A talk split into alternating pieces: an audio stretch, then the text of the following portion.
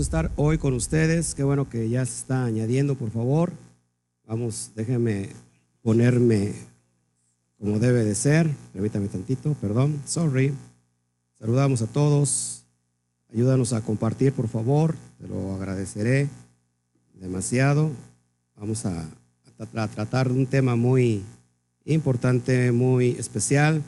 Así que eh, te, animamos a que nos acompañes esta noche y que nos ayudes a compartir. Eh, vamos a tener una velada eh, en el Eterno de, mucha, de mucha enseñanza hoy, tratando de continuar con la parte que habíamos ya entregado nosotros hace ocho días. Así que vente por aquí, te esperamos. Saludamos a todos, por favor.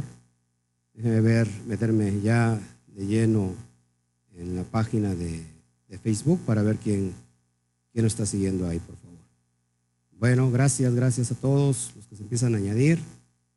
Salúdenos, por favor. Shabbat Shalom, Belinda, qué bueno que ya estamos listos desde California. un fuerte aplauso a California, ¿qué les parece?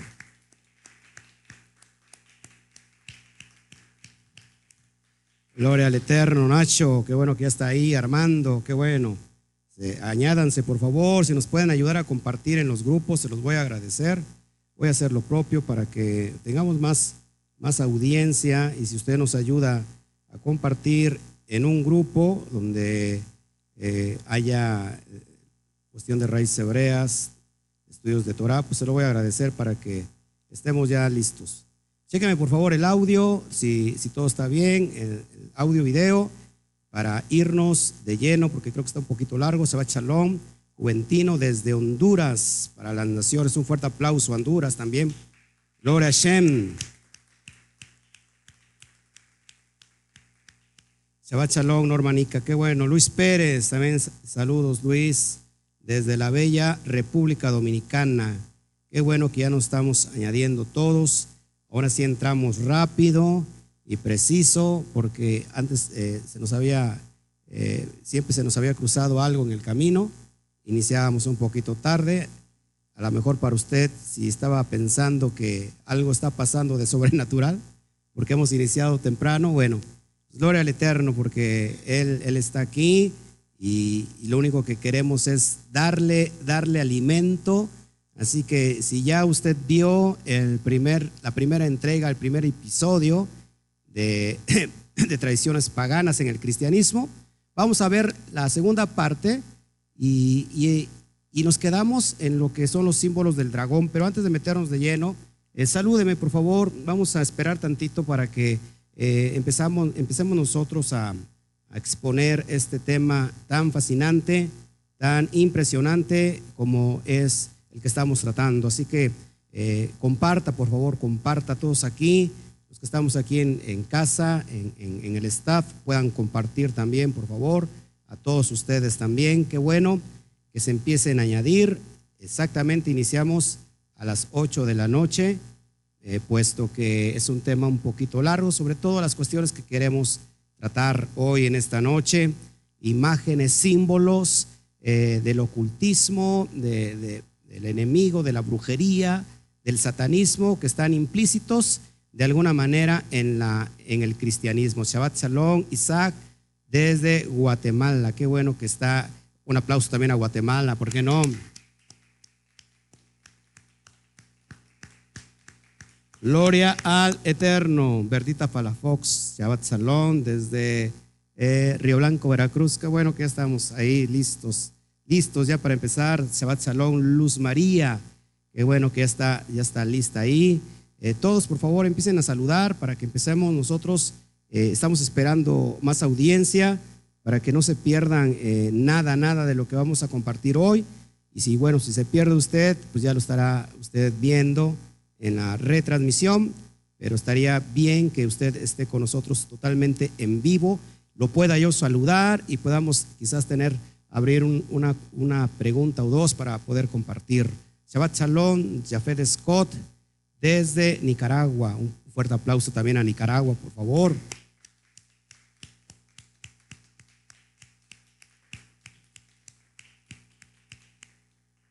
Casi los aplausos no se escuchan porque se cortan, eh, no toma el audio, el sistema que tenemos ahorita no toma el audio ambiental, pero créanme que aquí le están aplaudiendo con mucho ánimo. ¿eh? En verdad que les amamos, eh, les queremos. Chalón Norma, que bueno.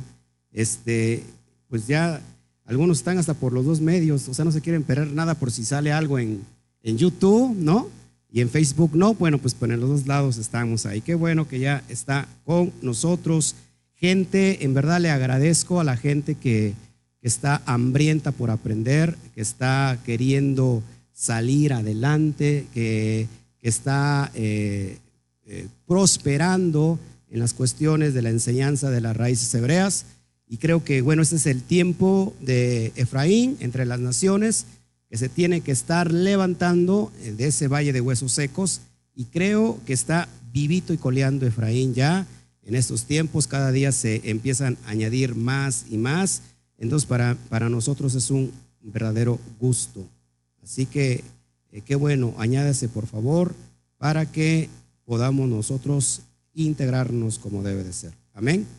Este, vamos, vamos a, meternos entonces de lleno. ¿Qué le parece si, si antes de esto oramos? Oramos para poner esto en las manos del Eterno y que sea Él que nos guíe en esta noche. ¿Sale? Vamos a orar. Abacadosh, te doy a ti toda la gloria. Bendito es tu nombre.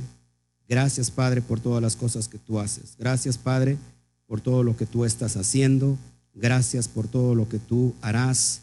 Padre, eh, es propósito tuyo que este ministerio se lleve eh, enseñanza, lleve alimento de tu Torah a todas las naciones. Padre, así que en tu bendito nombre, en el nombre del Yud Hei Bat Hei, Atamos todo espíritu inmundo en la atmósfera que pudiera eh, bloquear, que pudiera eh, de alguna manera este, oponerse a este estudio, Padre. Estamos nosotros cubiertos, Padre, de tu presencia, de tu Ruja Kodesh, y vamos a exponer, Padre, la mentira del Satán, la mentira del sistema. Así que nos ponemos en tus benditas manos.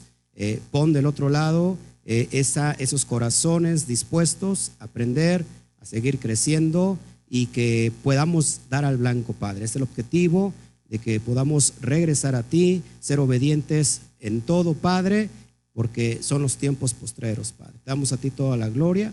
Gracias, Abba. Gracias, Abba, de todo nuestro corazón. Te amamos y gracias por los méritos de nuestro amado Yeshua, nuestro Mashiach. Amén, amén y amén.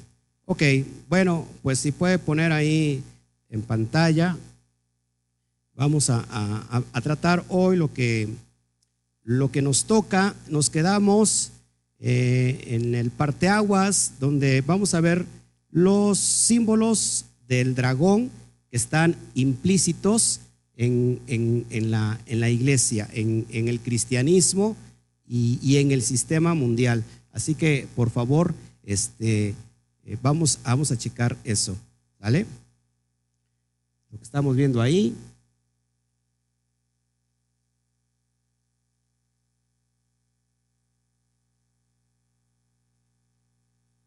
lo que estamos viendo ahí, los símbolos del dragón.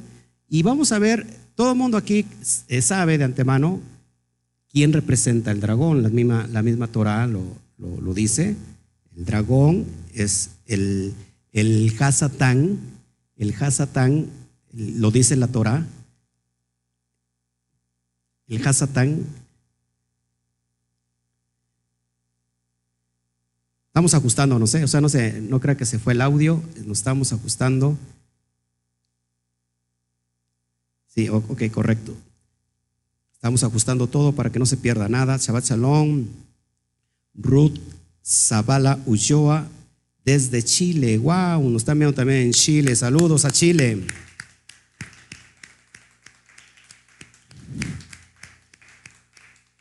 Gloria al Eterno. Solamente un poquitito nada más ahí para que quede ahí claro, perfecto y, todo esté exacto. Amén. All right. Perfecto. Tenemos un traductor que, pero no lo pasamos porque este quería traducir. ¿En qué, ¿En qué va a traducir, hermano? En, no, en, hebreo, ¿no? Lo quería traducir. Oh, ok. Bueno, vamos a meternos de lleno entonces. Símbolos del dragón. ¿Quién es el, dragón, ah, hermanos? ¿Quién, ¿A quién se le llama la serpiente antigua? Eh, ¿A quién se le conoce como el dragón? Bueno, haciendo referencia al Satán. ¿Ok? Bueno, vamos a ver todo lo que implica este símbolo dentro de lo que es el sistema religioso cristiano y inclusive el sistema, el nuevo orden mundial. Vamos a ver, mira lo que tienes ahí en pantalla. Tenemos eh, el símbolos del dragón, eh, lo que está viendo ahí en pantalla, tenemos ahí un dragón. Eh, nosotros en México conocemos muy bien y, también en Guatemala, en todas las cuestiones de Centroamérica, a Quetzalcoatl, el dios del sol maya, o bien la serpiente emplumada, o, bien el dragón, haciendo referencia a quién? al, enemigo, al Satán, pero no es exclusivo solamente de esta cultura, sino también vemos, como ves en pantalla, que ya viene de, de, antaño, desde la antigüedad, y lo ves con el, en, el, en el otro esquema, en otra, en la otra fotografía, la serpiente con alas guardando el trono del rey Tutankamón. Esto es en Egipto. Míralo muy bien para que vayamos viendo esa simbología. Todo, todo, todo tiene que ver con simbología. Y vamos a estar descubriendo todo, todo esto que es bien importante. Si tú lo ves ahí en pantalla, mira, hay unas alas, unas alas que representan, ¿se acuerdan a, qué, Dios, a qué Dios eh, representan esas alas que también lo vimos en el estudio pasado a Zoroastro, ¿se acuerdan?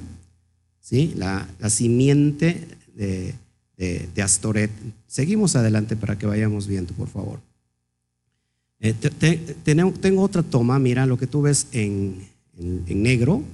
Eh, eso está tomado del Museo del Vaticano. Increíblemente es un dragón comiéndose a una persona. No sé si lo, si lo logras ver. Eh, se llama dragón o serpiente que se devora a un hombre, es usado por la poderosa familia principal de los Visconti. Y ahí a tu lado derecha tienes un, un, relieve donde ves exactamente el mismo personaje, el dragón que está comiéndose qué? A un niño. Eso, es, hermanos, está en el Vaticano. Y ahorita te vas a sorprender como empresas como Televisa, que vamos a estar un poquito de, de, Televisa, un canal mexicano para los que no conocen. Bueno, ¿quién no conoce Televisa? Yo creo que Televisa es a nivel mundial. Míralo muy bien cómo se ve, exacto, un dragón eh, comiéndose a un, a un niño. Del otro lado tenemos el logotipo de, un, de una marca de autos italiana llamada Alfa Romeo. Y, y fíjate muy bien lo que tiene el logotipo tiene una cruz, una cruz completamente cristiana, y del otro lado tiene exactamente un dragón, una, una serpiente, un dragón, mira, comiéndose qué? Un niño. Está bien claro, comiéndose ahí un niño. Esto, lógico, tú lo puedes verificar, no me creas a mí nada. Eh, esto es lo que, eso está ahí, eh, lo puedes tú investigar y vas a ver todo lo que te estoy diciendo es real. Entonces, ¿por qué estoy tratando todas estas cuestiones? Porque supuestamente eh, la, el cristianismo, el cristianismo adora a, lo voy a decir como tal, como ellos dicen a Dios. Pero vamos a ver qué dice el Eterno. Acompáñame por favor a el libro de Devarim, Deuteronomio, capítulo 18, versículo 9. Ya lo habíamos leído hace ocho días, pero para que vayamos nosotros poniendo el fundamento. No me gusta tratar temas si no hay fundamento de por medio. Dice así, cuando entres a la tierra que tu eterno, que el eterno tu Elohim te da, no aprenderás a hacer según las abominaciones de aquellas naciones. No se ha hallado en ti quien haga pasar a su hijo o a su hija por el fuego, ni quien practique adivinación, ni agorero, ni sortílego, ni hechicero, ni encantador, ni adivino, ni mago, ni quien consulte a los muertos, porque es abominación para el Eterno. Cualquiera que hace estas cosas, y por estas abominaciones, el Eterno tu Elohim echa estas naciones de delante de ti. Perfecto serás delante del Eterno tu Elohim, porque estas naciones que vas a heredar a agoreros y adivinos oyen, mas a ti no, te, no, te, no se te ha permitido esto, tu, el eterno tu Elohim. O sea que esto es bien claro, hermanos. Vamos a ver otro pasaje, por favor. Si me acompañas al Levítico, el libro de Levítico capítulo 20, y vamos a ir poniendo el fundamento. ¿Qué dice el Eterno a todo esto? Aquí no importa qué dice, qué digo yo, qué dicen los hermanos, eh, qué dice fulano o sutano, nos importa qué es lo que está diciendo el Eterno. El Eterno eh, es, es un Elohim celoso. Amén. Versículo 23. Dice así, eh, no andéis en las prácticas de las naciones que yo echaré de, delante de vosotros, porque ellos hicieron todas estas cosas y los tuve en abominación. La idolatría, hermanos, es abominación delante del Eterno. Amén. Vamos a Segunda de Reyes o Segundo Libro de Reyes, por favor, acompáñame, para que vayamos nosotros nuevamente, estoy diciendo, poner el fundamento. No podemos nosotros hablar si nosotros no aplicamos el fundamento. Para eso está la Torá, para eso está la Biblia, para que ella misma nos hable, nos diga, eh, nos comente qué es lo que no se tiene que hacer. Amén. Dice así el segundo de Reyes, capítulo 17, verso 8. Y anduvieron en los estatutos de las naciones que el Eterno había lanzado delante de los hijos de Israel y en los estatutos que hicieron los reyes de Israel. Ahora, todos, todos de alguna manera, eh, pecó, Israel pecó de, idolatría.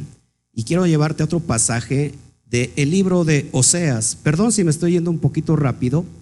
Quiero abarcar lo más que pueda porque este es un estudio un poquito largo, es de muchas imágenes. Eh, por eso me, estoy yendo un poquito rápido. No te preocupes. Si tú no captas a leer todas las, las citas, bueno, pues ya tendrás, ya tendrás este estudio en, en repetición y, lo estarás escudriñando poco a poco. Así que no te preocupes. Vamos al libro de Oshia o Oseas en el capítulo 9, verso 1, para Vamos a ver qué hizo, qué hizo eh, Israel, qué hicieron las, las naciones que se esparcieron, ahora sí, entre todo el mundo, la casa del norte que se perdió, la casa de Efraín que se, que se asimiló entre todas las naciones. Fíjate cómo dice así, no te alegres, oh Israel, hasta saltar de gozo como los pueblos, pues has fornicado apartándote, apartándote de tu Elohim, amaste salario de ramera y en todas las eras de trigo. Eh, el Eterno es bien, bien claro cuando, cuando nos está diciendo todo esto, hermanos. Nosotros no podemos eh, andar como cada uno de ellos. Eh, desgraciadamente, ¿qué hizo Israel? Se, se mezcló entre todas las naciones y de alguna manera empezaron a con la idolatría. Entonces, hermanos, muy importante esto porque a lo que yo te voy a llevar está quizás para algunos fuertes. Eh, no sé cómo vieron el estudio pasado, si estuvo un poquito fuerte, pero creo que la verdad es dura, ¿no? La verdad es dura, la verdad es fuerte, pero nos conviene escuchar la verdad, porque la verdad nos va a hacer qué? Libres. Así que gloria al Eterno. Dice Jafé Scott, se cayó la señal. Bueno, yo creo que se debe haber caído allá en, en Nicaragua, acá seguimos bien, ¿no? Sigamos adelante. Mira, hablando más del dragón, de los, de los símbolos del dragón, lo que tú ves a la izquierda es un piso decorado con un dragón. ¿Dónde crees que está esto? Dentro del Vaticano. Sí, míralo, es, es impresionante. Esto no es de, de, una casa de fulano, de sutano, está dentro del Vaticano el piso del, del dragón es este, mira, el que te estoy señalando. Es este, eh, para que tú lo veas, eh, te lo están poniendo en pantalla, te lo están ajustando, exactamente. Es un piso decorado con un dragón en el Vaticano. Ahora pregúntate, ¿qué tiene que hacer un dragón si por supuesto que el dragón representa al Satán dentro de un lugar que supuestamente es santo, ¿no? según, según el catolicismo. Y mira lo que estás viendo, la estatua que está ahí a tu derecha, es del Papa Gregorio XIII. Él se siente en su trono, mientras que la persona a su izquierda levanta el velo bajo el, eh, y pero, bajo el velo de, del trono de Gregory y descubre un reptil. Esta entidad de reptil es el poder oscuro detrás de todos los líderes del mundo y la fuente de su sangre real. Todo el liderazgo mundial, el nuevo orden mundial está profetizado eh, de acuerdo a Apocalipsis, de acuerdo a Daniel. Eh, mira esto, debajo del el Papa Gregorio XIII hay un dragón. Dime tú qué tiene que ser un dragón, supuestamente en un nombre que está representando a Dios. No sé si estás de acuerdo conmigo. Amén. Sigamos adelante, por favor. Son muchas, son muchas, este, eh, ¿cómo se puede decir? Láminas, eh, pero todas, todas son muy ilustrativas para lo que veas lo que te estoy diciendo. Hay dos serpientes, dos dragones en el centro de la puerta izquierda. Esta es la puerta de la iglesia católica. Mira lo que tú ves, esta es una puerta de una iglesia católica. Te voy a poner más cerca, eh, este, para que tú lo veas señalado. Esta es la misma puerta y lo que tú ves ahí en el mero centro son dos dragones custodiando esa puerta. En los, en los lados ves unos querubines. Pero estás viendo ahí, estás viendo ahí el, dragón. En esta, en esta parte ya se ve para que tú lo veas.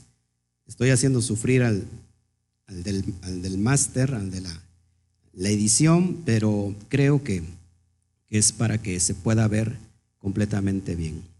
Ahí lo tienes en la otra, en la otra, este, sí, dale en la que sigue, ¿no? ¿No está? Ok, bueno, no, no viene ahí. Pero detrás de ellos está un dragón. Se, me fue una, yo creo que una diapositiva y no, y no, no vino, pero bueno, es, es real, ahí está un dragón. Entonces la pregunta que yo, que yo hago y que le hago a todos mis hermanos de, con mucho respeto, que todavía están dentro del cristianismo, ¿qué hace un símbolo satánico? Que el dragón representa al Satán, que hace un símbolo en un lugar que supuestamente está dedicado a, a Dios, como ellos lo están llamando. Amén. Sigo al frente. Aquí tenemos el ojo del dragón o serpiente. Ahí tienes, ahí, ahí sí lo tenías, ya ves. Déjalo tantito ahí para que lo vean. Para que vean este, la, la, la puerta. ¿Ya la habías mostrado? La puerta ahí exactamente para que ustedes vean esa puerta cómo está esos dragones en una puerta de una iglesia católica. Entonces imagínate que nosotros que, estamos sirviendo al Eterno, pusiéramos un dragón en nuestra puerta principal. Amén. Sería ilógico. Lo que estás viendo en, en la otra toma se conoce como el ojo del dragón o el ojo de serpiente. De hecho, hay un logotipo donde, de hecho, el dólar americano, eh, porque también hay dólar canadiense, el dólar americano tiene un triángulo y en medio del triángulo tiene un ojo. Es completamente Illuminati y es haciendo referencia a quién, al Satán, quien está en una iglesia y mira los papás, los cardenales, eh, los clérigos católicos, y detrás de ellos lo que tú estás viendo ahí es que un, ojo del Satán. Si te das cuenta, esos árboles que están atrás, pues están completamente secos. La Torah menciona los árboles que están dando fruto, que están dando, que, que tienen vida, ¿no? Estos, estos árboles están completamente secos. Hermanos, con todo respeto, ¿será una casualidad todo esto? Saludos, García desde, desde Tehuacán. Qué bueno que ya estás aquí. Eh, añádanse, por favor, compartan. Todavía acabamos de empezar, no tiene mucho. se va a poner bueno, se va a poner muy bueno lo que estamos viendo. Entonces ya vieron, el ojo de serpiente. La pregunta es qué es lo que tiene que hacer en una iglesia, vuelvo a repetir, que supuestamente adoran a Dios. Pues creo que está sacado de como que de como que es de locos esto, ¿no? Imagínense que ustedes, ahorita que me están viendo, que atrás tuviera yo en este altar, tuviera yo una figura satánica, una figura diabólica, un ojo de, serpiente, un ojo de reptil, pues creo que estaría yo, eh, estaríamos mal. Tendrías que preguntarte, oye, ¿por qué está pasando esto? La pregunta es, ¿por qué nuestros hermanos católicos, con mucho respeto, no pueden ver todo esto y se hacen ojo de hormiga? Les enseño un ojo del dragón, pero ellos se hacen ojo de hormiga, es decir, yo no quiero ver esto. Y vamos a, más adelante a ver por qué también todo esto está en las iglesias cristianas, evangélicas, bautistas, metodistas, presbiterianas. Y ahorita vamos a ver todo eso, así que vamos, sigamos avanzando para que vayamos viendo esto. Mira, tenemos es, esta otra eh, gráfica, es la cruz papal que Scorcelli hizo para el Papa Juan Pablo II. Esa es la cruz papal y tú ves, bueno, no tiene nada de malo, es una cruz donde está ahí Cristo crucificado, pero mira lo que tiene debajo de los pies esa cruz. Ahí te lo pongo cerquita para que tú veas. Ya no se tiene que acercar el, el de la edición. A simple vista no se percibe particularmente nada inusual, pero mire, mira esto. En la parte inferior del crucifijo está una qué? Una muerte una muerte. Eso es impresionante, hermanos, que, que por ahí podrá decir alguien, no, pues es que, es que Jesús venció la muerte, ¿no?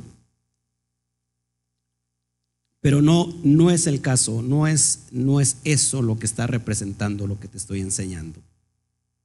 Eh, esto es bien importante, hermanos. Por favor, te pido nuevamente, compártelo, por favor. Compártelo a tus, a tus este, familiares que todavía están dentro del cristianismo, que se den cuenta eh, yo creo que esto no es palabra de hombre, te estoy enseñando todo con fundamento y, e históricamente para que veas que no, yo no te miento, eso es una realidad. Mira, acá tenemos el mismo concepto de, este, de, este, de la cruz de Bend. La cruz de Bend es un símbolo del satanismo que describe al hambriento y patético sufrimiento del Mesías un símbolo siniestro usado por los satanistas en el siglo VI, que había sido revivido en la época del Vaticano, del Vaticano II. Este era una cruz torcida o rota, en la que se muestra una figura repulsiva y distorsionada del Mesías, que los magos negros y los brujos de la Edad Media habían utilizado para presentar el término bíblico la marca de la bestia no solo Pablo, eh, Pablo VI la usó, sino todos sus sucesores. Los dos Juan Pablo, eh, los dos Juan Pablos llevaron este objeto y lo levantaron para ser reverenciado por las multitudes, que no tenían ni la, menor, ni la menor idea, perdón, de que representaba al falso Mesías. Te lo vamos a, pasar con otra, con otra este, impresionante toma para que lo veas. Esa es la misma cruz de Ben que te acabo de enseñar. Amén. Dice, lo más, lo más impresionante es el hecho de que la institución católica no es nada espiritual. Los católicos están cegados por el Dios de este siglo. Así es, el enemigo es astuto. Mira, vamos a pasar a la otra, a la, otra este, gráfica. Bueno, te lo dejo de tarea. Eh, ese es un símbolo que se usó, que usa la magia negra. Es un es un Mesías distorsionado, es alguien que está vencido, es alguien que, fue ahí eh, muerto, distorsionado, y eso es, es, una burla, una mofa al Mesías judío de Israel. Amén. Bueno, sigamos. Mira lo que tienes aquí. Dice a la izquierda una insignia nazi invertida. Esta insignia fue utilizada por Hitler en, escuelas mortuorias y en lápidas, en esquelas, perdón, No veo hasta aquí, por eso estoy eh, ahí tratando de ver en, esquelas mortuorias y en lápidas a la derecha un signo satánico medieval. Esto lo saqué del libro de los signos de Rudolf Koch. Y mira, ¿qué tiene que ver esto en un, en, ¿cómo se llama? Eh, en un altar católico. Te lo estoy señalando ahí con, con las, las líneas, con las eh, flechas rojas. Ahora mira, ese es el símbolo nazi que tú ves, ¿ya lo viste? El símbolo nazi no es otro que es una mofa al Mesías. Esto es una realidad. No me creas nada a mí, investigalo, por favor. Abajo tenemos también en la, fíjate, en la fachada de, la, de otra iglesia católica, un ventanal exactamente con el mismo símbolo. Parece coincidencia, pero no lo es, hermanos, no lo es. Tenemos ahí, fíjate, exactamente el mismo símbolo, pero de cabeza. ¿Esto qué significa, hermanos? Una burla a la muerte del Mesías. Es ponerlo de cabeza, es hacerle una, una mofa, es una burla del enemigo, que piensa que el enemigo derrotó. Sin embargo, el Mesías, eh, judío de Israel, venció la muerte. Aparte, este símbolo que tú ves abajo, negro, con blanco, ¿a qué se te asemeja? Hay un símbolo que usaron mucho, el símbolo del amor, del amor y paz. Amor y paz. esto de amor y paz no es otra cosa que esta insignia satánica usada por Hitler, usada en las lápidas. Nuevamente, la pregunta, ¿Qué es lo que tiene que hacer esto en un lugar donde supuestamente es un altar dedicado a Dios? Pues pareciera eh, eh, sacado, de ciencia ficción, pero hermanos, son símbolos que simplemente a simple vista no lo ven. Eh, no lo ponen tampoco al frente, lo ponen al lado, lógico, no lo ve cualquier persona y si lo ve pues no sabe qué es, pero te lo estoy enseñando que esto es real. Shabbat Shalom, Monte Sinaí que bueno, desde Guatemala también, desde Guatemala, saludos desde Guatemala. Pastor Bayrón, ah, el Pastor Bayrón, saludos, qué bueno que ya estamos ahí listos. Pastor, qué bueno. Sigamos adelante.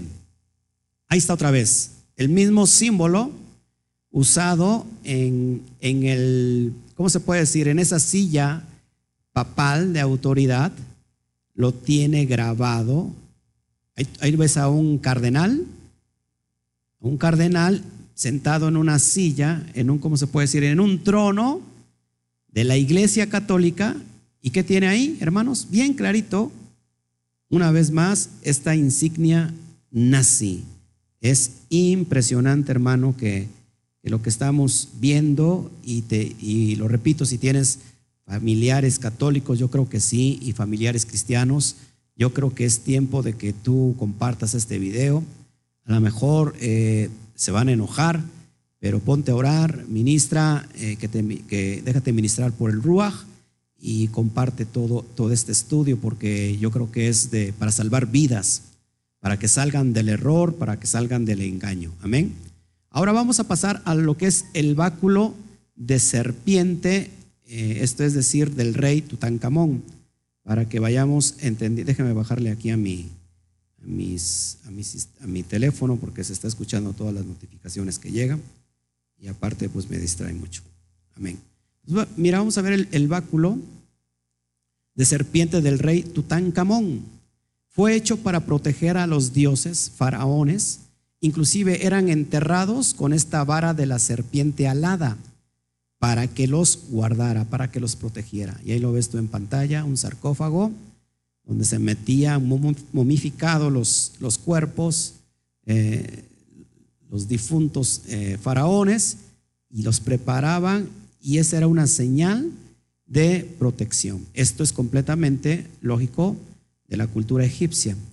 Pero esto lo vemos también integrado en el sistema católico romano. Y vamos a ver eh, más adelante esto porque es bien importante y quizás te vas a sorprender tú también, eh, aunque ya no estás dentro del catolicismo, a lo mejor te está sorprendiendo y si alguien nos está viendo con mucho respeto, eh, yo estoy mostrando evidencias sin faltar el respeto a nadie. No me crea a mí, lo repito una vez más, no me crea a mí. Por favor, cheque, certifique todo yo, lo que yo le estoy mostrando porque yo creo que esto es, una, eh, es, es, muy importante. Ahora mira, vamos a ver estos báculos. Esta es un, una indumentaria epicos, episcopal, episcopal, perdón. Algunos de sus eh, ornamentos litúrgicos o vestiduras son, y mira lo que, lo que ves ahí, es el báculo, es una especie de callado que llevan los obispos como signo de su función pastoral. El báculo pastoral viene usándose como distintivo del oficio de los obispos desde el siglo eh, por lo menos, como consta por testimonios de San Isidoro de Sevilla. Pero es creíble que ya desde el siglo IV lo llevaran algunos obispos con dicho significado, según lo manifestaba eh, algún texto de escritores de la época. Lo que tú estás viendo es exactamente el mismo eh, báculo del rey Tutankamón, que es la serpiente enrollada o que es el dragón enrollado, exactamente es lo que usan los que, y los que, lo que siguen usando los papas de, la Iglesia Católica. Imagínense cómo me vería yo con un báculo del rey Tutankamón. Imagínate, o sea, es, es impresionante que cómo esto no se puede ver a simple vista. Mira, más evidencia. San Isidoro de Sevilla, con báculo, retratado por Bartolomé Esteban. Eso lo, lo, vemos ahí, mira. Está clarísimo, clarísimo, clarísimo, clarísimo. ¿Por qué esos báculos? ¿Por qué la serpiente? ¿Por qué el dragón? ¿Por qué Egipto? Y tenemos al lado izquierdo las alas de la serpiente. ¿Te acuerdas que lo vimos hace un ratito que te dije, mira, ve que esas alas representan a estos dioses paganos eh, de egipcios? Amén. Clarísimo, ¿no? Creo que este está muy, pero muy claro. Vamos a avanzar. El báculo católico, lo que, lo que, lo que tiene este papa, es una serpiente, un dragón llamado Kundalini, así como lo escuchas, Kundalini. Serpiente, el poder de la serpiente, serpiente de Dios, representa la fuerza cósmica suprema y forma eh, inicial de la energía creadora y destructora. Eso es lo que representa el Kundalini. Para los, que no saben eh, que en realidad qué es el Kundalini, hermanos, Hoy es una filosofía que se practica en Medio Oriente, donde las personas ponen la mano, ponen la mano estos sanadores, ponen la mano sobre las personas y las y, en, y en qué consiste eso? Bueno, se piensa que esa serpiente, ese dragón, está enrollado en la parte superior de nuestra columna. Cuando se desata esa serpiente y baja por toda la columna, empieza a sanar a las personas. Y las personas que reciben esa sanidad de estos sanadores en el Medio Oriente eh, empiezan a convulsionarse, empiezan a, sentir espasmos. No sé si han visto eso. Y normalmente caen para atrás. No sé si, se ha fijado eso. Eso lo vemos mucho en el cristianismo. Caen para atrás las personas, empiezan a ser como locos, empiezan a, tener espasmos. Eso no es otra cosa más que el famoso kundalini. Eh, hubiera traído un video para que hubieran checado esto, lo que le estoy diciendo. Ahora, ¿por qué? Porque esta, este kundalini representa la sanidad. ¿Qué, ¿Se acuerdan cuál es el símbolo de medicina? El símbolo de medicina, porque es una, son dos serpientes enrolladas o una serpiente enrollada, ¿se acuerdan? Porque haciendo referencia precisamente a esta serpiente antigua, al dragón. Nosotros para sanar tenemos, se tiene que desenrollar la kundalini sobre nuestra columna. No, hermanos, la sanidad viene del eterno. La sanidad, eso, eso es magia, eso es brujería, eso es hechicería. Nosotros estamos creyendo en alguien poderoso.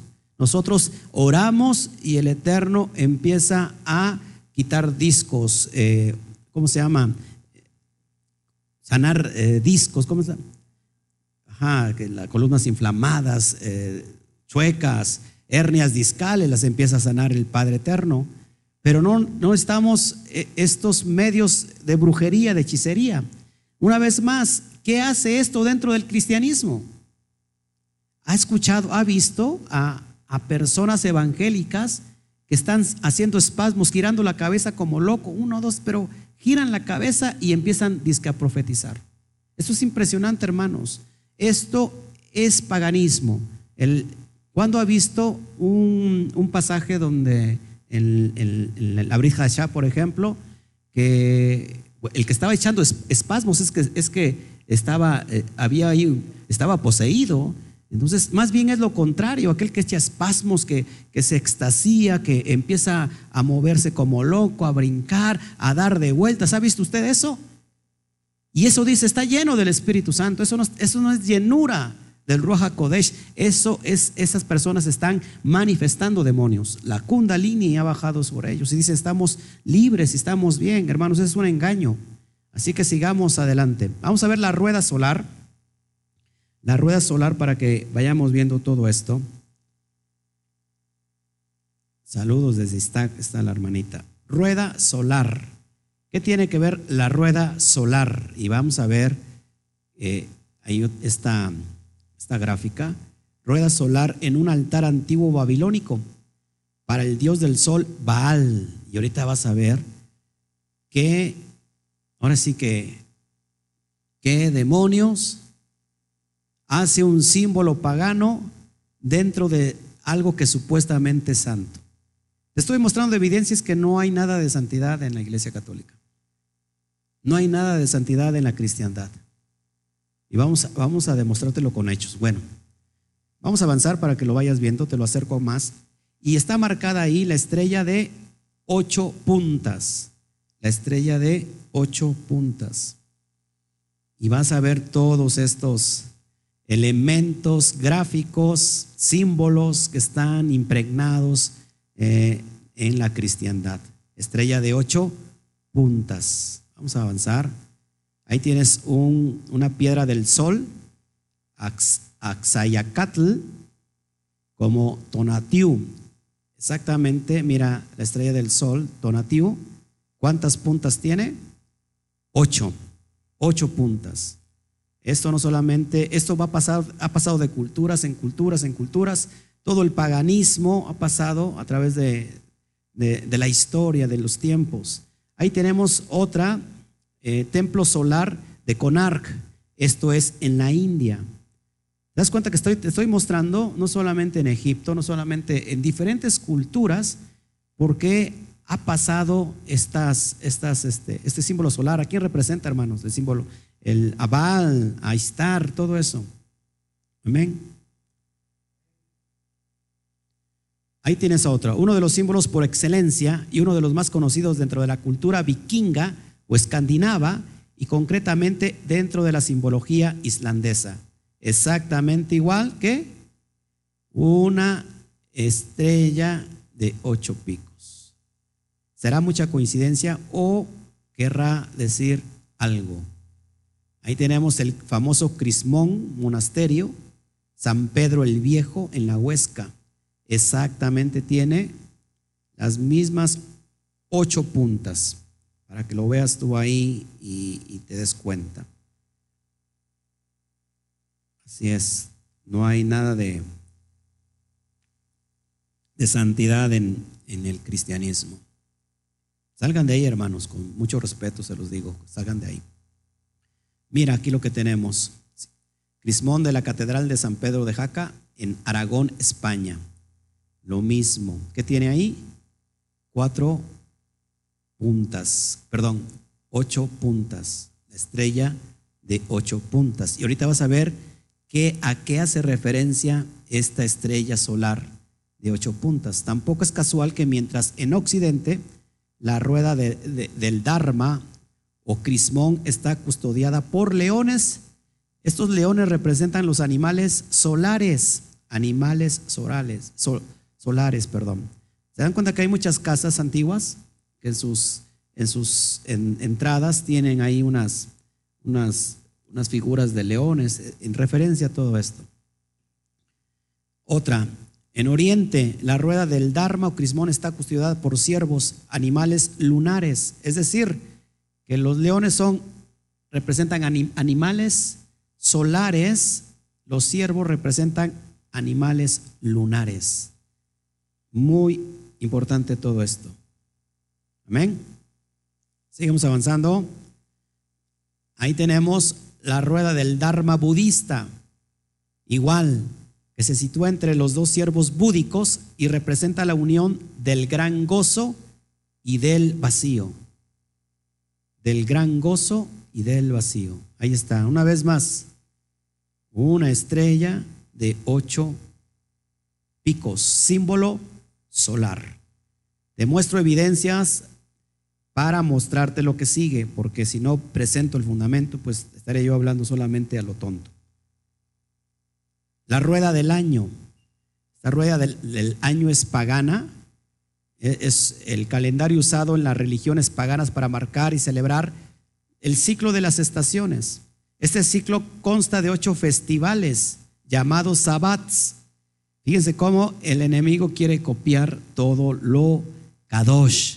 Según el paganismo, la rueda del año refleja nuestras vidas, crecimiento, nacimiento, Nacimiento, crecimiento, declinación y muerte. Igual, ¿cuántos, cuántos picos tiene? Ocho. Ocho. ¿Será mucha coincidencia? Pues no, vamos a seguir avanzando. Otro símbolo tibetano, símbolos de, la, de auspicio tibetanos. Los símbolos de auspicio tibetanos son frecuentemente pintados en el suelo para dar la bienvenida a los visitantes religiosos. De hecho, ninguna ceremonia religiosa secular es completa en, el Tíbet sin alguna muestra de los ocho símbolos, ya que se cree que, que propician el entorno y ofrecen protección para las actividades que vayan a tener lugar allí. Y ahí están, ahí están los símbolos, son ocho, lógico, son ocho puntas. Imagínate que nosotros para eh, meternos en, en sintonía con el Todopoderoso, pues aquí en el piso pusiéramos una estrella de ocho picos. Esto es completamente pagano, hermanos. Esto, lógico, te lo estoy enseñando todo el paganismo para enseñarte dónde está esto metido en la iglesia católica o en el cristianismo. Mira otro, el calendario juliano.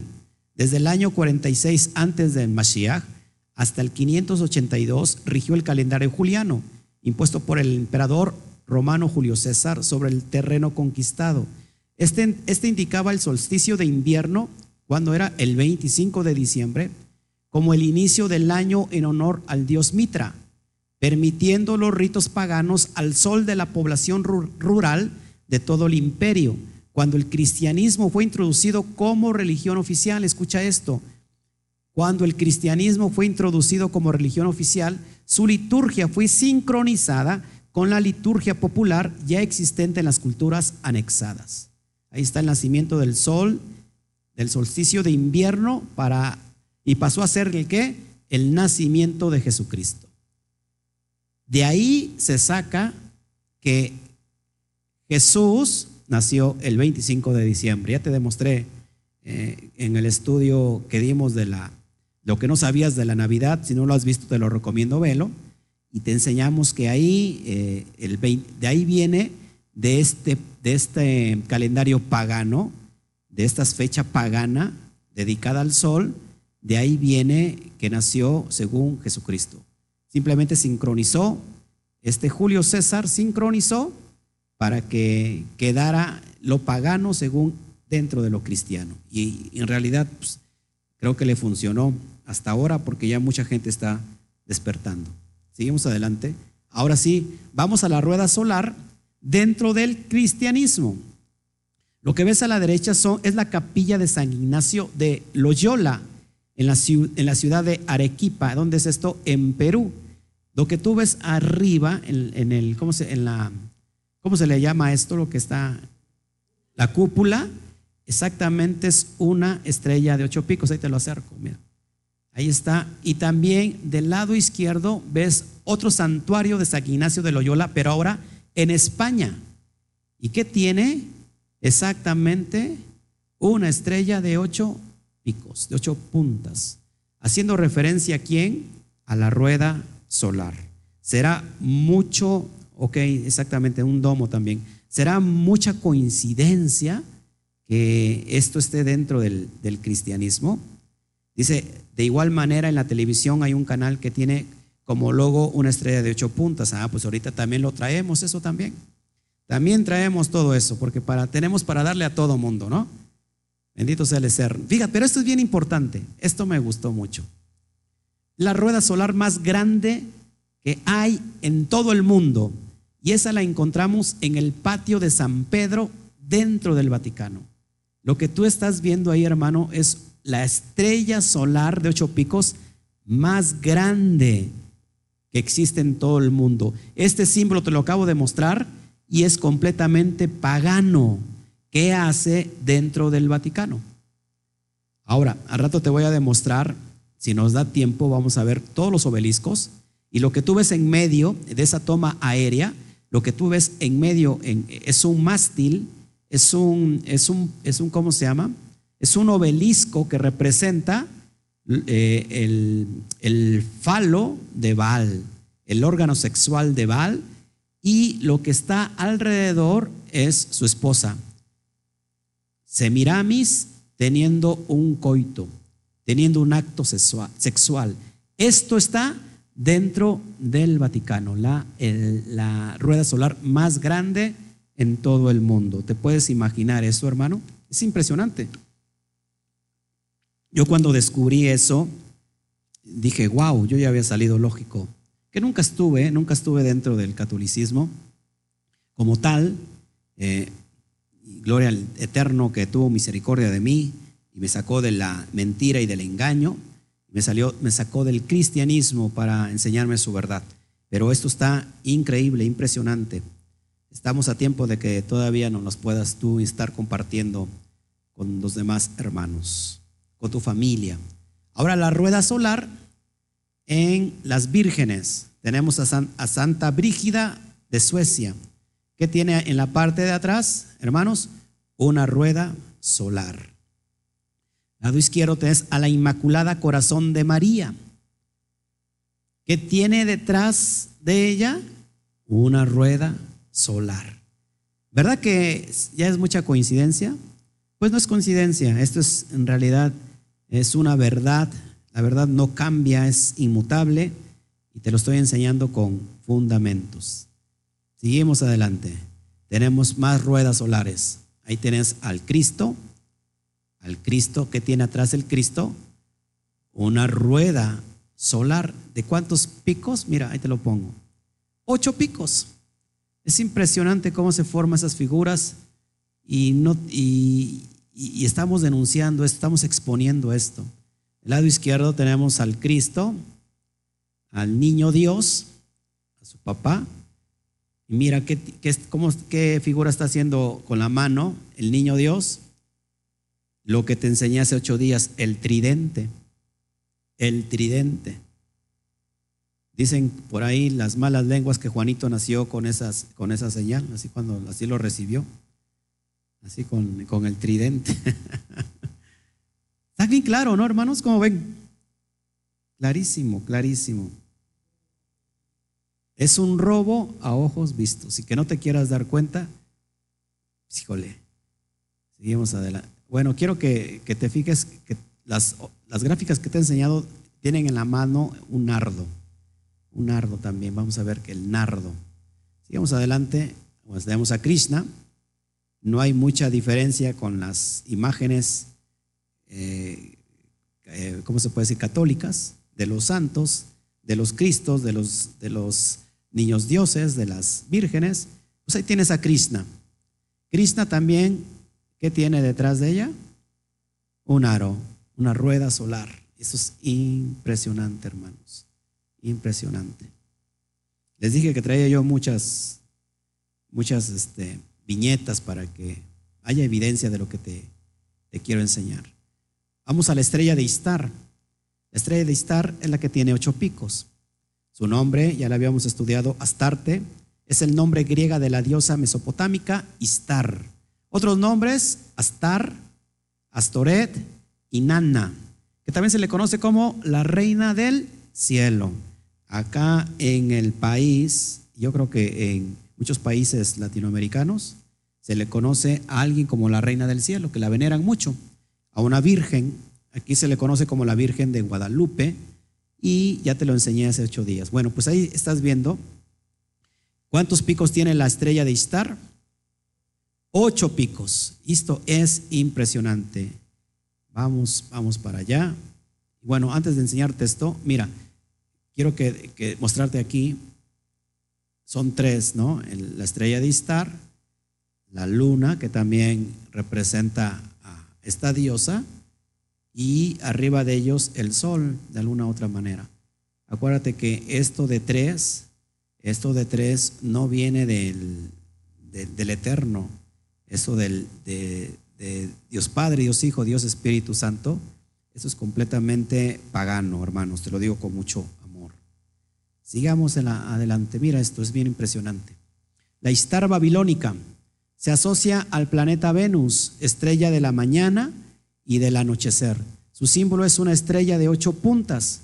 En su honor, eh, los astrónomos han llamado Istar Terra a un continente de Venus y su animal asociado es el león, esto según Wikipedia. Fíjate muy bien en la estrella. Ese es Istar, esa es una diosa pagana eh, impresionante y que, y que ahora sí que gráficamente se presenta con esta estrella de ocho picos. Y ahorita vas a ver a qué logotipo se parece un este, esta estrella, un logotipo de una televisión mexicana. Lo traigo ahí para que lo vean. Dice, en mi país le dicen la madre de Dios, fíjate. Acá también le dicen eso, ¿eh? La madre de Dios. Imagínate qué, qué tremendo, ¿no? Bueno, seguimos adelante para que vayamos viendo todo esto. Estas gráficas me impresionan en realidad. Mira lo que ves ahí, Istar o Astarte con la estrella de ocho puntas y el león, lo mismo que te había comentado. Ocho estrellas que representan a esta figura pagana y que en realidad, hermanos, eh, de esto está plagado el sistema, el, nuevo orden mundial y todo lo que es el Vaticano. Vamos a ir viendo todo esto.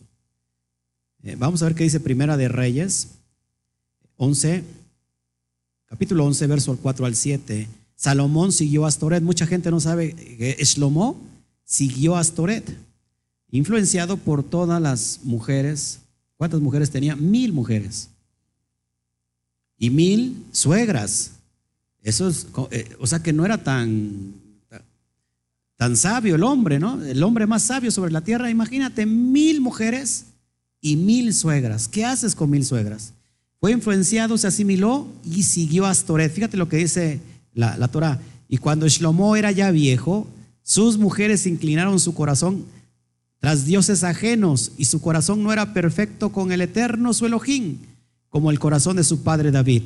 Porque Shlomo siguió a Astoret, diosa de los sidonios, y a Milcón, ídolo abominable de los amonitas, e hizo Shlomo lo malo ante los ojos del eterno y no siguió cumplidamente al Eterno como David su padre. Entonces edificó Salomón un lugar a Quemos, ídolo abominable de Moab, en el monte que está enfrente de Jerusalén, y a Moloch, ídolo abominable de los hijos de Amón.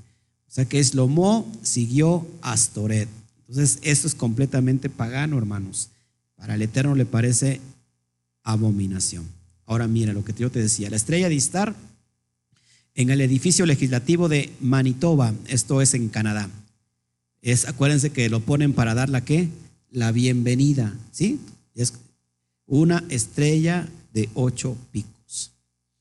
Después les voy, les voy, entre, les voy a enseñar que esto se combina también con las logias masónicas, de los masones, perdón, y normalmente utilizan eh, cuadros de pisos, eh, ¿cómo se puede decir? De blanco y negro ¿cómo es la, la palabra? Ajá, botonos, como si fuera un, ¿cómo se llama? Un ajedrez. Y esto increíblemente está muchas, en muchas iglesias cristianas de hoy en día. Y esto lo ves en las películas. Esto significa un portal dimensional. Lo vemos en la película de Alicia en el, eh, en el País de las Maravillas. Nunca la vi. Yo realmente soy de los, de los este, parchis para acá. Mira, la estrella de Televisa. Una estrella de ocho picos. ¿Creen, creen hermanos que esto sea coincidencia? La, una de las televisoras más grandes a nivel, eh, ¿cómo se puede decir?, latinoamericana o a nivel mundial, una de de los monstruos televisivos auspiciado por estos símbolos paganos. O sea, lógico, no nos vamos a extrañar del sistema, el sistema está corrupto, el sistema está vendido, está sirviendo a Satán.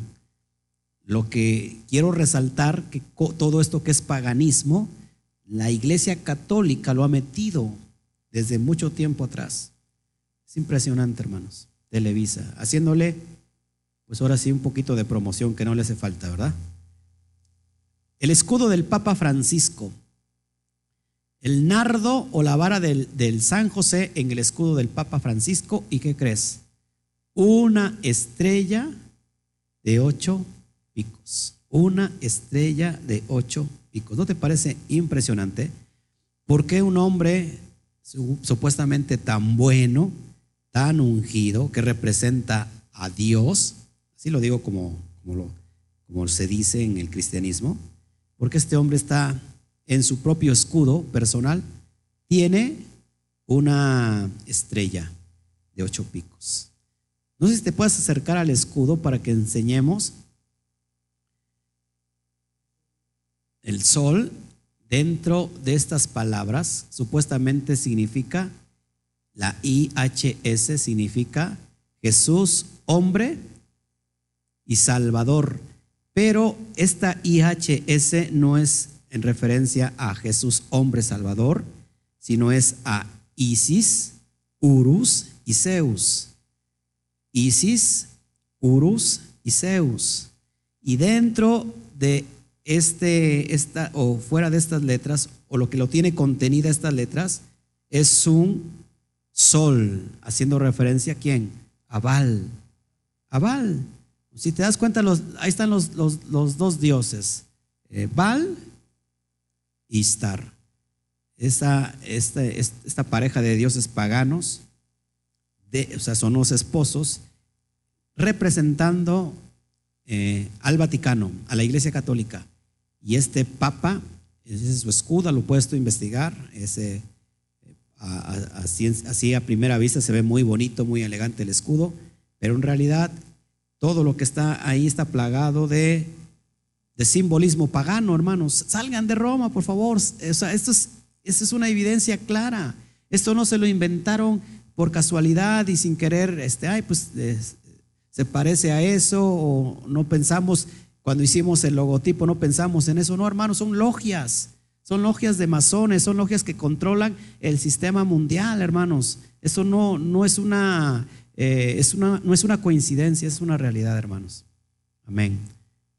La, la, estrella, la estrella de Istar, de ocho picos, en los árboles de Navidad. Ahí lo tienes. El, el árbol representa cera, acuérdate. ¿Sale? Seguimos adelante. Y mira, ahí pongo la evidencia. La misma, la misma estrella de Istar. ¿Por qué será mucha coincidencia que haya muchas estrellas hasta arriba del, árbol? Pues no creo. Son tradiciones paganas, mucha gente se enoja y se molesta y me dice, no, pues todo quieren criticar, todo es del diablo. Pues que en realidad el sistema mundial está plagado de cultura, de cultura satánica. Por eso el Eterno nos llamó a ser un pueblo que? Kadosh, santo, un pueblo santo de reyes, de coanín, de sacerdotes, un pueblo que se le pueda, que le podamos servir, que dejemos eh, la idolatría, el paganismo, para que le sirvamos a un solo Elohim, porque solamente es uno, hermanos. Impresionante. Ahí tenemos, por ejemplo, el árbol de Navidad en la Casa Blanca, lo mismo, ocho picos. Voy a después a traer un estudio profundo sobre la preparación del, sistema del nuevo orden mundial, cómo se está cocinando esto, cómo, cómo está afectando eh, apellidos tan poderosos en el mundo como los, los, eh, los, los Rockefeller, impresionante, hermanos, que son judíos, judíos, los Rockefeller son, eh, el sionismo está controlando todo el mundo y todo, todo esto es una mezcolanza, hermanos, está a punto de abrirse este sistema del nuevo orden mundial, donde el, el, el, ¿cómo se puede decir? se va a unir todo, todo se va a unir, toda una misma creencia, eh, eso está hoy propagando mucho eh, este papa que está representando en estos tiempos a esta iglesia pagana. Entonces, por favor, salgan de ahí. Esto eh, va a colapsar. Sigamos adelante. Mira, dibujos astronómicos sumerios, lo que tú ves a, tu izquierda, a tu derecha igual. Dioses sumerios frente al árbol de la vida. Los, los de los lados portan piña recientemente con cerveza. Acuérdense que la piña el cono de piña, ya lo vimos hace ocho días, y también donde está el, cono de piña que es completamente satánico, pagano, aquí en, donde, ¿cuál es el cono de piña más grande en todo el mundo? ¿Y dónde está? Bueno, está exactamente en el Vaticano. Esto es impresionante, hermanos. Vamos adelante. Obelisco, vámonos rápido. ¿Qué tiempo llevamos? ¿Una hora? Una hora y diez. Vamos a meterle los kilos para ver si terminamos con los obeliscos, porque para ir cerrando esto, ¿cómo ven mis hermanos que nos están viendo? Para que eh, sigamos adelante. Obelisco, vamos a ver los obeliscos, el símbolo de los obeliscos. Obelisco, el símbolo fálico, para los que no entienden qué es un, es un símbolo fálico, bueno, en otras palabras, es un órgano sexual del hombre, es un pene, para que me puedas tú entender. El obelisco literalmente significa hasta o mástil de Baal o el órgano de reproducción de Baal. Por lo general está ubicado en el centro de un círculo, el cual representa los genitales femeninos y el acto físico sexual. Estos operan unidos. ¿Se acuerdan la, toma aérea que les enseñé del, patio del Vaticano? Ese es lo que les quería decir. De las varias funciones del mástil, eh, eh, del mástil entre los pueblos antiguos era para adorar al dios Sol como su morada. Entonces, lo que tú estás viendo ahí es un, es un, este, es un obelisco antiguo. Y hoy te vas a entender, ¿has visto obeliscos en todas partes del mundo? Hermanos, en todas partes del mundo están los obeliscos. Ahí está el obelisco del Vaticano, mira. Es la consumación del acto sexual entre el dios del sol Baal y Semiramis, Istar, Ister, Pascua, Astoret. Y ahí está, mira, lo que te decía yo eh, hace un ratito. Está el, el, el falo, el órgano sexual de Baal, y, y junto a él o está introduciéndose en, el, en los genitales de, de su mujer Istar. Esto está dentro del Vaticano, hermanos. Después voy a traer evidencia. Esto es lo que está afuera. Pero te voy a traer evidencia de lo que está adentro, adentro del Vaticano. Y inclusive debajo, debajo de su construcción del Vaticano. esto es, esto es impresionante, esto es abominable, es algo abominable. Eh, la mesa está llena de vómito. Eso es impresionante, hermanos. Seguimos adelante para que usted vea. Vamos a ver un poquito la historia de Osiris e Isis. Roaj, el dios del sol, tuvo cinco hijos, tres de ellos siendo Osiris, Isis y su hermano Seth. Osiris se casa con su hermana Isis y Seth se pone celoso de su hermano porque se convierte en el dios y faraón de Egipto. Lo mata y lo mete a una caja hecha a medida, lo, lo echa al río Nilo.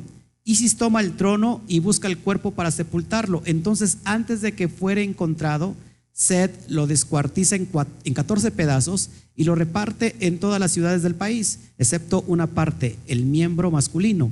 Lo echó en el Nilo, que es consumido por un pez, según la leyenda. Este fue el único órgano que Isis no pudo encontrar. Era tan importante encontrarlo porque ese órgano representaba fuerza, poder y fertilidad para pasar los genes, la realeza a la siguiente generación. Al no poder encontrarlo, ella erigió un pilar en Egipto conmemorativo que permanecía como un recordatorio de su poder en la forma de obelisco de piedra y los manda a colocar por todo el mundo, increíblemente por todo el mundo, hermanos.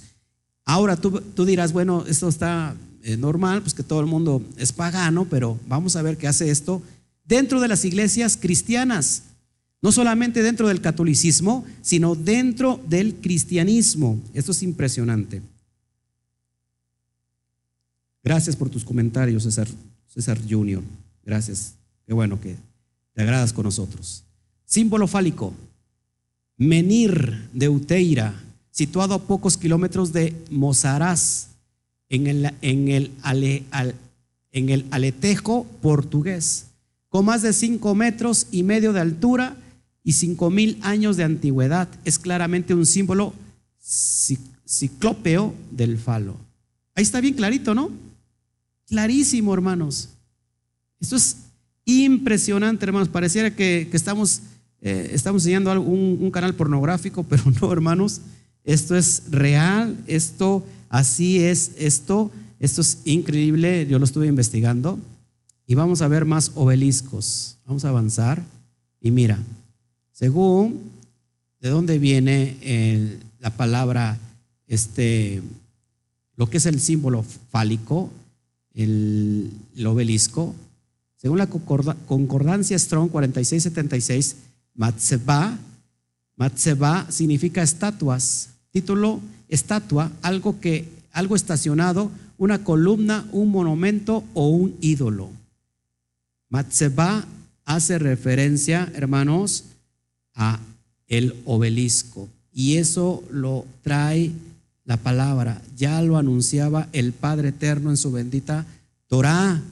Ya nos estaba Él diciendo, no hagan lo que hacen las naciones, no se contaminen, no se asimilen, porque en el tiempo del Hakadosh Baruju, el santo bendito sea, ya existía la idolatría a Baal. Vamos a ver qué dice la palabra de todo esto. Éxodo 34, 13. Derribaréis sus altares y quebrantaréis sus estatuas y cortaréis sus imágenes, sus imágenes de acera, refiriéndose a, lo que, a este obelisco. Eh, Levítico 26, no veo ahí. Levítico 26, si alguien me ayuda, por favor.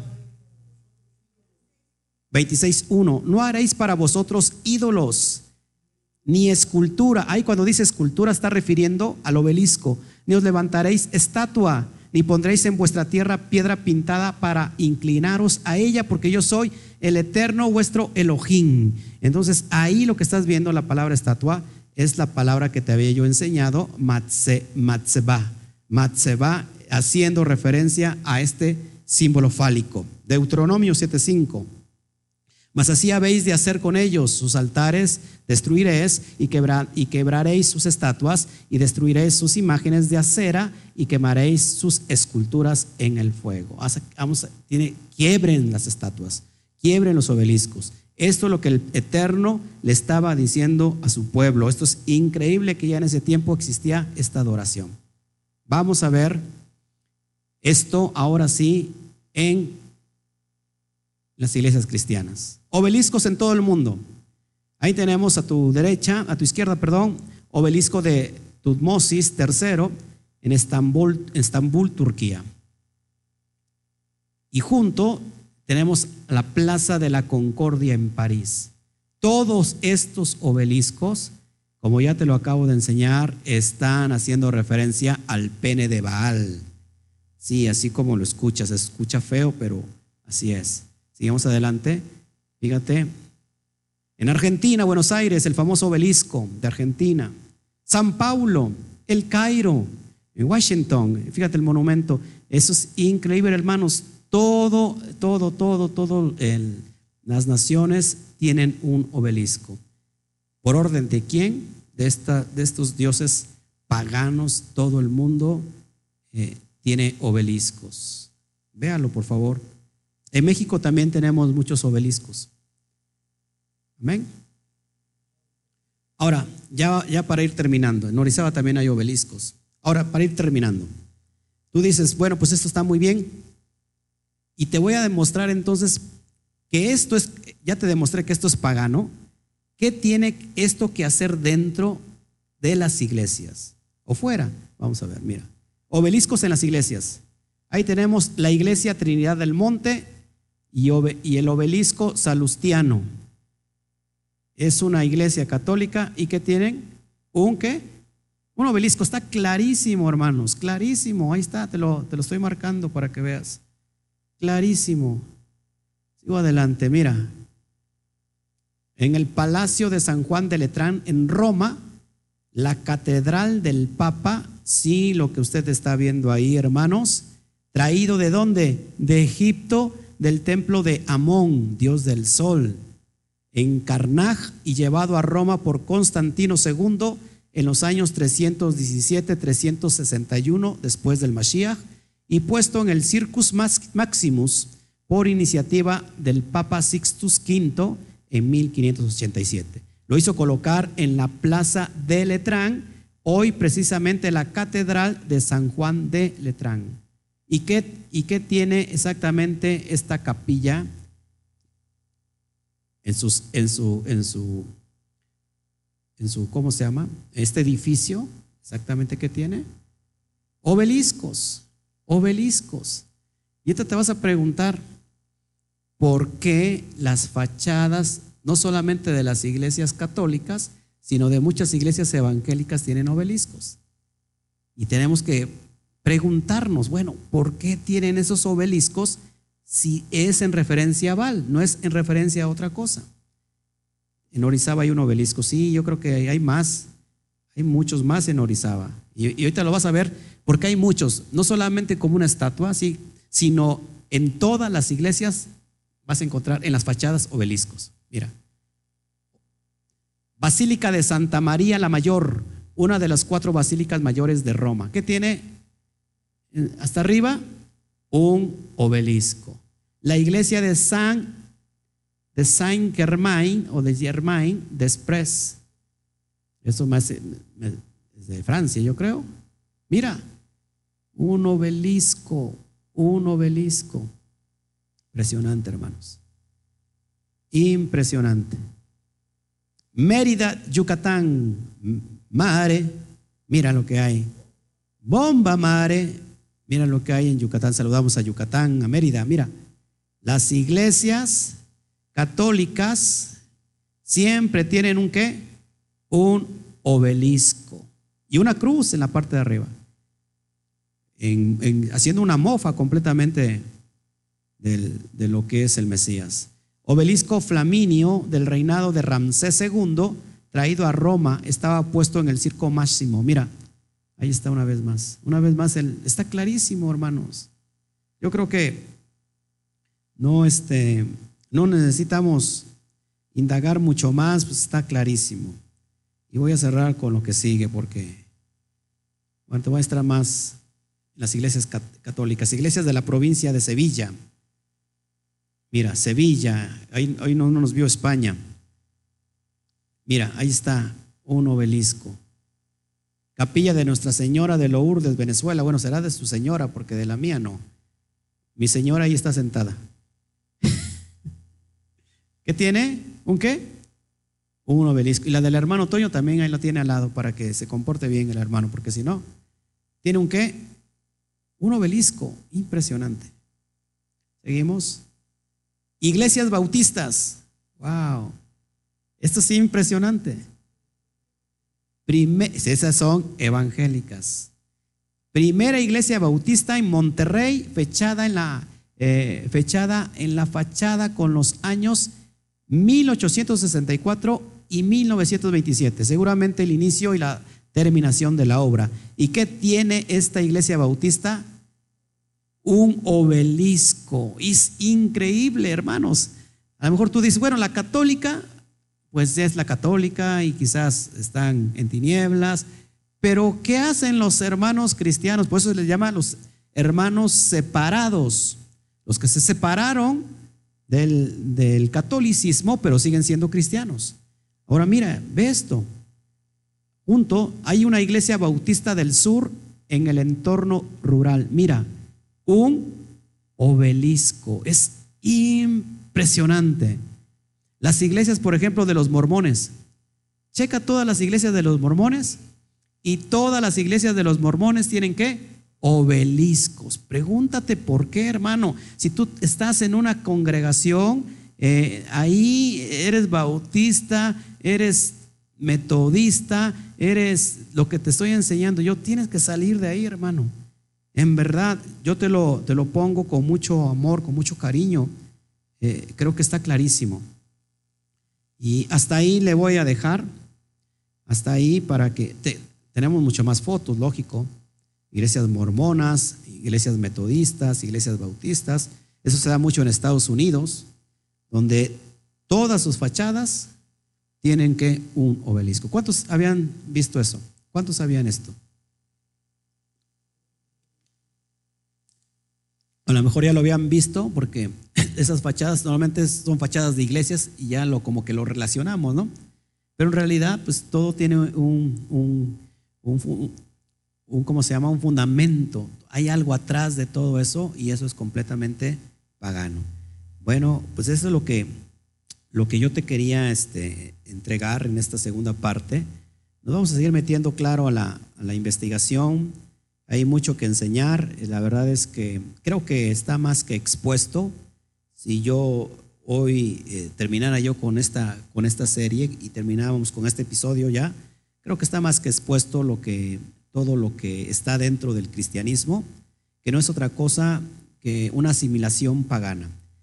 ¿Qué es, ¿Qué es lo que hace Roma, hermanos? ¿Qué es lo que hace Roma? Roma conquista en el tiempo que cuando conquistó todo lo que había conquistado Alejandro Magno y viene este poder eh, militar que es Roma. Roma todo lo que, lo que eh, conquistaba, asimilaba toda su cultura, asimilaba todo, todos sus dioses y todo los el panteón de, de sus dioses. Llegó un tiempo que Roma en su panteón era tantos dioses que cada día tenía un dios diferente, un santo diferente, que llegó un momento que ya no cabían tantos en el panteón y, y vino el famoso día de todos los santos para que dijeran, bueno, pues ya no podemos abarcar con cada dios, cada demonio, eh, cada día, pues hoy lo ponemos Día de Todos los Santos. Entonces, eso es impresionante, hermanos. Créanme que nosotros estábamos ahí, salimos por gracia del, Eterno, y, y estos son, son pruebas eh, evidentes, hermanos. Y, y, si hablamos, por ejemplo, de doctrina, si hablamos, por ejemplo, de, de todo lo que es teología, podemos exponer no solamente, solamente con símbolos, sino con la misma doctrina podemos, podemos evidenciar que están en un error. Así que yo les digo que salgan, eh, se los pido, el propio Eterno dice en Apocalipsis, les dice a su iglesia, salgan de ahí, huyan de ahí, no sean partícipes de sus obras y después te voy a estar enseñando todo, todo esto que, te, que es muy interesante. Así que si hay alguna, alguna pregunta, con todo, con todo gusto lo podemos hacer para que nos vayamos retirando. Tenemos una hora y media que, nos transmitiendo. Si hay peticiones, por favor, entonces les pido que, que pongan su petición. Vamos a estar orando antes de irnos para que salgamos bien llenos del, del Eterno, la jotma, la sabiduría que el Padre ha puesto sobre nosotros. Bendito sea Shen, que nos libró de la muerte, nos libró de, del estado de paganismo, del pecado, y que ya no servimos más a los vales, que ya no estamos entre dos diciendo servimos a Baal o servimos a Elohim. Nosotros decidimos pasar el vado eh, y, y, decidir solamente servir a el Elohim de Abraham, de Isaac y de Jacob, el Elohim de Israel. Así que, pues yo te animo a que hagas lo mismo. Si hay entonces peticiones para que oremos, ya tengo aquí alguna petición. Vamos a estar orando. El Eterno es poderoso.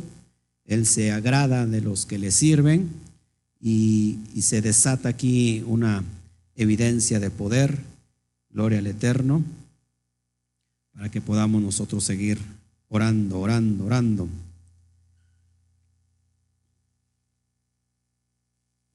Bueno, yo creo que no hay, no hay ni peticiones. No tengo un, un, este, un público pediche. ni preguntón. Entonces, bueno, ahora sí que aprovechen el tiempo. Nosotros, para nosotros es muy importante sus, sus, eh, sus cuestionamientos, sus, eh, sus opiniones, para nosotros es muy importante. A ver, van a tener más, más peticiones para ya ir cerrando el, el, programa de esta noche, esta noche fría. Una noche muy fría. Mañana tenemos, eh, vamos a exponer en, el, en, la conferencia de mañana. Tenemos a las 12 del día, tenemos la conferencia de, estamos, estábamos viendo la carta a los tesalonicenses, primera carta, capítulo 4. Nos quedamos desde hace tres meses no le hemos dado, para, nos metimos fuerte a las parashot, pero mañana ya estamos ahí. Eh, así que eh, síganos, por favor, y en la, en, la, en la tarde, el estudio de la tarde, en la conferencia de la tarde, bueno, pues vamos, vamos a estar dando en la parashá número 13, la primera de, del libro de Éxodo, de Shemot, y va a estar muy interesante y vamos a estar ahí, muy importantes. Pastor, me dice que pastor, no sé si me salgo del tema, pero la estrella de David es algo negativo o no. Eh, bueno, este, vamos a dar un estudio completamente del, de, las, de, la estrella de, David y les vamos a nosotros a, a, ¿cómo se llama? Me están llamando, pero pues estoy, no puedo contestar, perdón, perdón, Angelita, ¿qué dice Angelita? ¿Qué? Eh, Angelita Peps, eh, no, no, no, no puedo contestar. Dice, ¿en dónde está nuestra, dónde, en dónde jefa su congregación? ¿O qué de, yo creo que me pregunta la dirección.